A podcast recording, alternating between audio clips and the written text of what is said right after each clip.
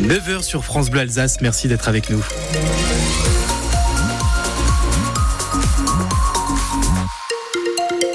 Et le journal d'Aurélie Loquet, après un petit coup d'œil sur la météo, les tendances, aujourd'hui, un temps nuageux et pour demain, des températures correctes pour euh, ce fin de mois de février. Et on développe, on développe tout ça après les infos.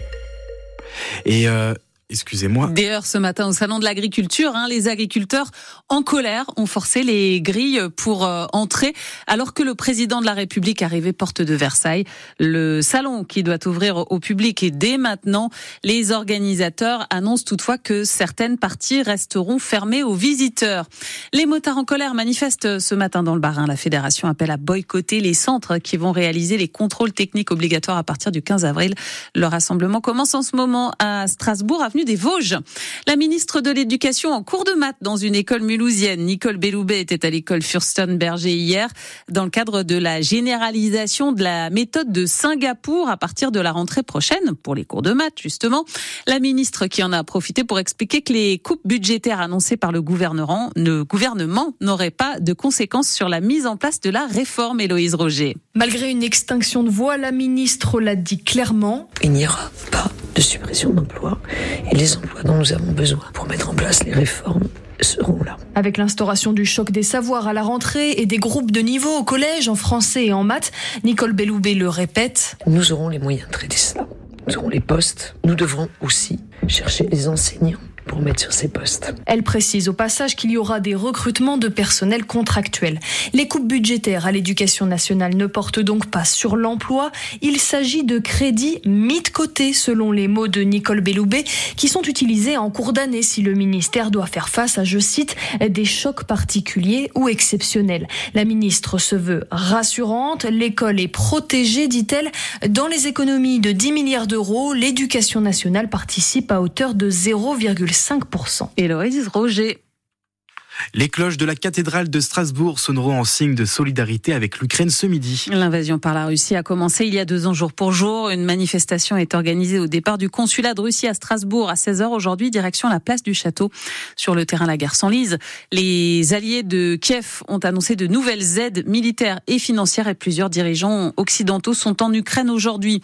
Des peines nettement inférieures à celles demandées par l'accusation au procès des attentats de Trèbes qui ont fait quatre morts en 2018. Des proches du terroriste abattu par les forces de l'ordre ont été condamnés à des peines jusqu'à 4 ans de prison. Le procès se tenait devant la cour d'assises spéciale de Paris. Elle se penchera à partir de la semaine prochaine sur le procès des attentats de Strasbourg. Un habitant de Markolsheim écope de deux ans de prison ferme devant le tribunal de Colmar pour avoir cassé le bras de sa petite fille de trois mois. Il n'avait pas supporté ses pleurs.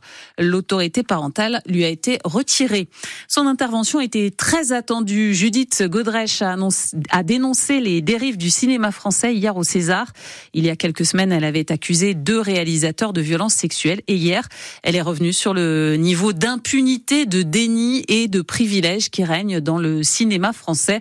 Quant au palmarès, une fois de plus, Anatomie d'une chute rafle la mise avec six Césars, dont celui de la meilleure réalisation. Le règne animal est juste derrière avec cinq récompenses, dont une pour les meilleurs effets spéciaux. Un César qui va à un Alsacien, Bonjean. Le Racing a rendez-vous avec Brest ce soir à la Méno. Les footballeurs strasbourgeois restent sur trois défaites de suite. Ça ne sera pas facile ce soir contre Brest. Les Bretons sont deuxièmes du classement. Euh, côté strasbourgeois, on est aux deux tiers de la saison et le meilleur buteur du Racing, l'avant-centre néerlandais Emmanuel Emega, ne compte que quatre buts au compteur de la Ligue 1.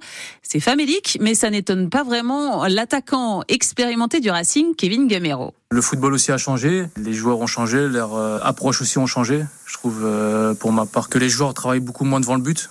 Pour un attaquant, pour moi, ça doit être la base. C'est là où tu te mets en confiance à l'entraînement et ça permet de répéter les gammes et, euh, les gestes. Et après, euh, en match, tu les fais plus facilement et plus sereinement, sans réfléchir.